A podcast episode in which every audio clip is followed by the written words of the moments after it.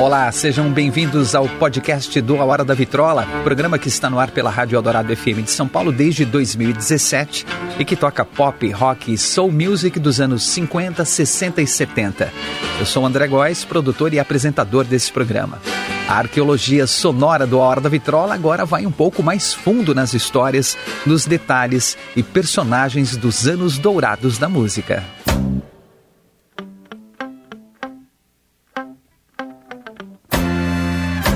Hoje vamos falar sobre uma canção que é relacionada com outras três. É uma história meio complicada, meio enrolada. Eu estou falando de I'll Take It There de The Staple Singers.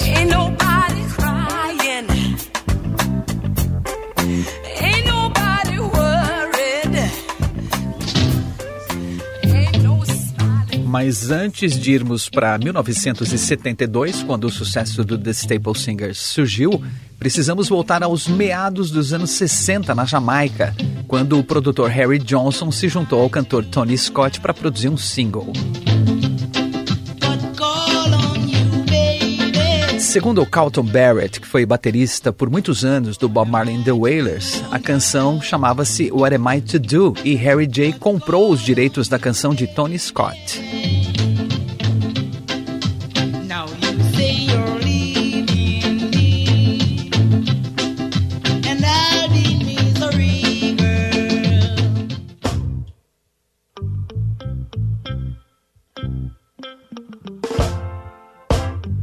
Posteriormente, ele licenciou a música pela Trojan Records, um selo inglês dedicado ao reggae, ska, rocksteady e dub, e lançou uma nova versão instrumental chamada The Liquidator, como sua banda Harry J. and the All Stars.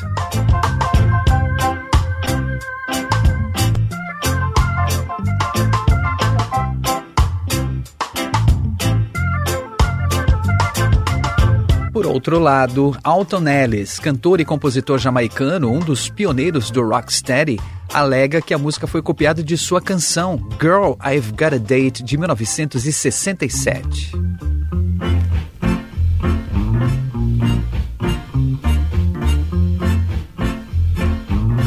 Todas bem parecidas, não é? Compartilhando a levada e a linha de baixo.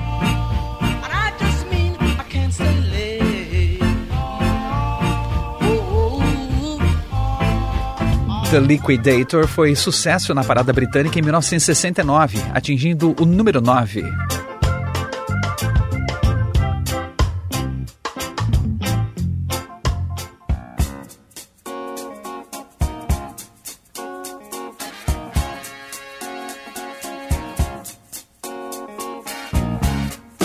Al Bell, vice-presidente da Stax Records, escreveu I'll Take You There numa tarde, depois de voltar do funeral do seu irmão mais novo que foi assassinado. Ele foi para a casa do pai depois do funeral e no fundo da casa, no quintal, o pai dele tinha um ônibus escolar parado, sem funcionar. Ele então se sentou no capô do ônibus e ficou pensando, refletindo sobre tudo o que tinha acontecido. E então, de repente, a canção surgiu na sua mente. Ele começou a ouvir música e letra. I know a place ain't nobody worried, ain't nobody crying, and ain't no smiling faces lying to the races. I'll take you there. Ele disse: Eu ouvi, eu ouvi a música e ela permaneceu na minha cabeça e não saiu mais. E por mais que eu pensasse em escrever mais versos, nada vinha, era só aquilo mesmo. Nada mais funcionou, não tinha nada mais a dizer. Tanto isso é verdade que na canção a Mavis Staples canta esse trecho e depois só improvisa, né?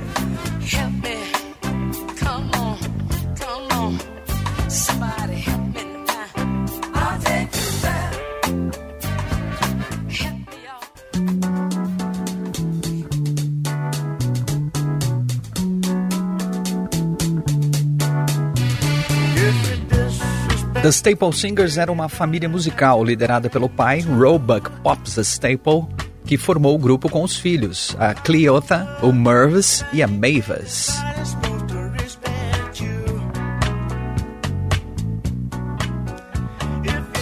O Al Bell, que era o vice-presidente da Stax Records, uma verdadeira instituição da música negra americana, de onde surgiram Otis Redding, Isaac Hayes, Wilson Pickett, Sam and Dave, entre tantos outros gigantes da música, era amigo da família Staples desde os anos 50 e assinou com o grupo em 1968, quando eles saíram da Epic Records.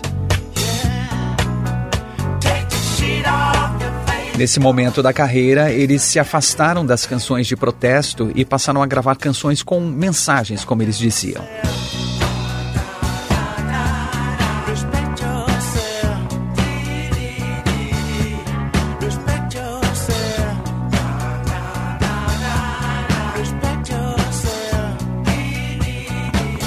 Os dois primeiros álbuns pela Stax Records, Soul Folk in Action e We'll Get Over, foram produzidos por Steve Cropper, grande guitarrista, compositor, produtor, que ajudou a definir o som da Stax, acompanhando e produzindo artistas como Otis Redding, Sam and Dave, The Blues Brothers, Carla Thomas, Rufus Thomas, entre outros.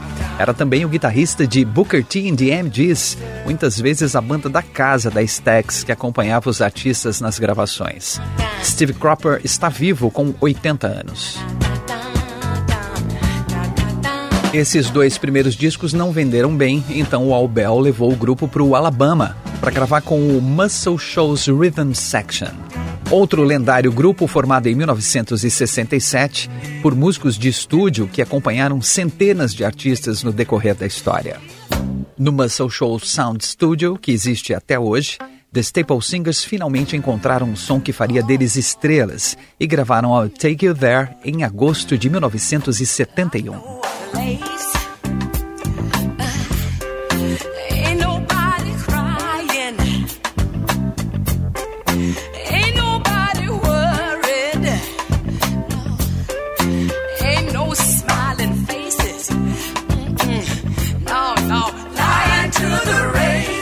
A canção, obviamente, usa a base de The Liquidator, compartilha vários elementos como a levada e a linha de baixo. É mais do que uma inspiração. O Albel viajava constantemente para Jamaica e, claro, sempre trazia discos quando voltava para os Estados Unidos.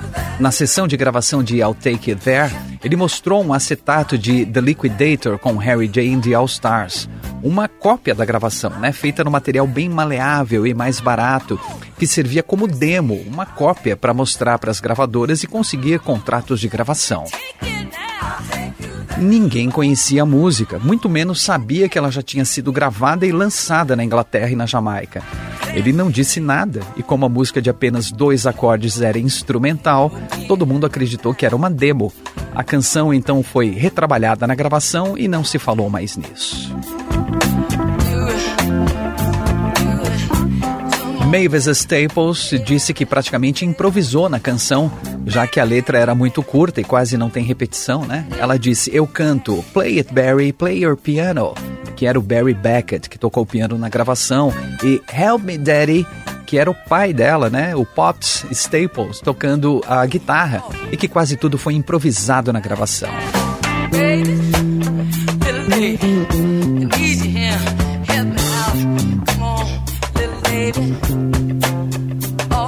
Eles só ensaiaram o verso da canção com as vocalistas e o resto surgiu na hora.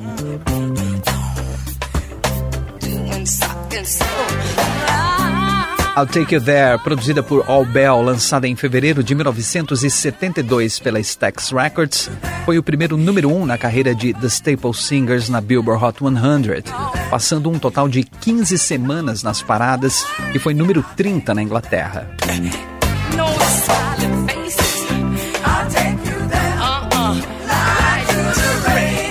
Be Altitude, Respect Yourself, o terceiro disco lançado pela Stax, foi lançado no dia 14 de fevereiro de 1972 e atingiu o número 19 na parada Billboard Pop Albums e o número 3 na parada Billboard Top Soul Albums.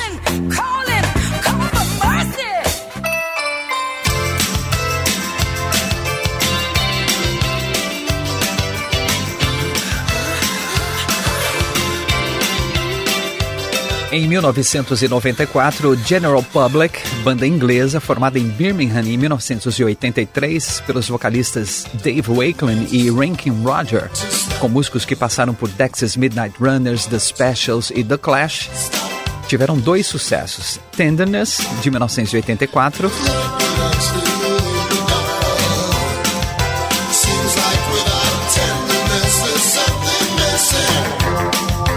e I'll Take You There, de 1994.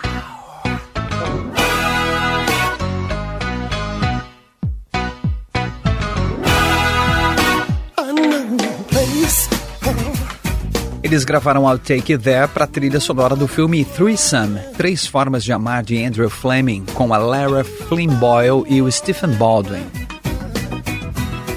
O Dave Wakeling, vocalista do General Public, contou numa entrevista que ele conhecia um cara que trabalhava em Hollywood com trilhas sonoras, não compondo, mas escolhendo músicas e sugerindo versões para as trilhas. Ele disse que estava trabalhando na trilha sonora de Threesome e sugeriu que eles gravassem Stuck in the Middle with You do Steelers Wheel, mas ele recusou. Porém, o David notou que I'll Take You There estava na lista e ele sempre adorou essa música porque ele notava a semelhança com The Liquidator. Sabia que a música tinha sido lançada na Jamaica e na Inglaterra dois anos antes da versão original, né? E que tinha sido sucesso. E que I'll Take You There era nada menos que The Liquidator com letra. Ele então pensou que seria legal gravar uma versão deixando isso bem claro, né? usando o máximo de elementos de uma canção na outra e ver se alguém ousaria dizer alguma coisa. E obviamente, porque vinha sendo um segredo por mais de 30 anos, ninguém falou nada. Até hoje. O David Hood, que tocou o baixo na gravação dos Staple Singers, disse que apenas muito tempo depois ele veio descobrir que The Liquidator era uma música gravada, lançada e que tinha feito sucesso na Jamaica e na Inglaterra. O Dave Wakeling do General Public disse que antes de lançarem a sua versão, ele disse ao pessoal da gravadora: Olha, tem muitos elementos nessa versão de The Liquidator do Harry J. and the All Stars. Não deveríamos acreditar antes de publicar?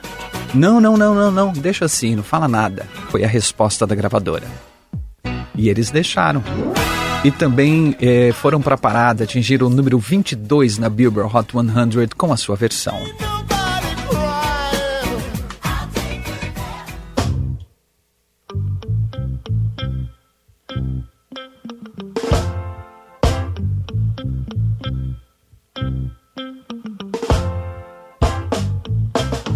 Harry Zephaniah Johnson, ou Harry J., nasceu em 6 de julho de 1945 em Westmore Parish, na Jamaica. Começou tocando baixo numa banda chamada The Virtues e logo se tornou empresário da banda. Quando a banda se separou, ele trabalhou vendendo seguros por um tempo e em 1968 surgiu como produtor e fundou seu próprio selo, Harry J., e contribuiu para o surgimento e desenvolvimento do reggae.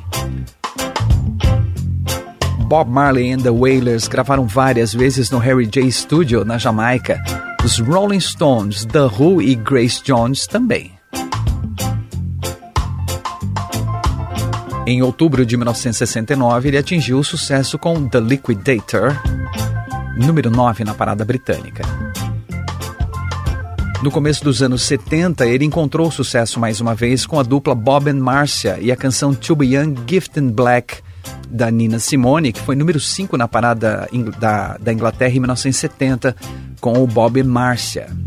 Harry J foi responsável por inúmeras gravações, lançamentos e sucessos de muitas estrelas do reggae, do rock e do pop também. Ele morreu no dia 3 de abril de 2013, depois de uma longa batalha contra a diabetes. Ele tinha 67 anos.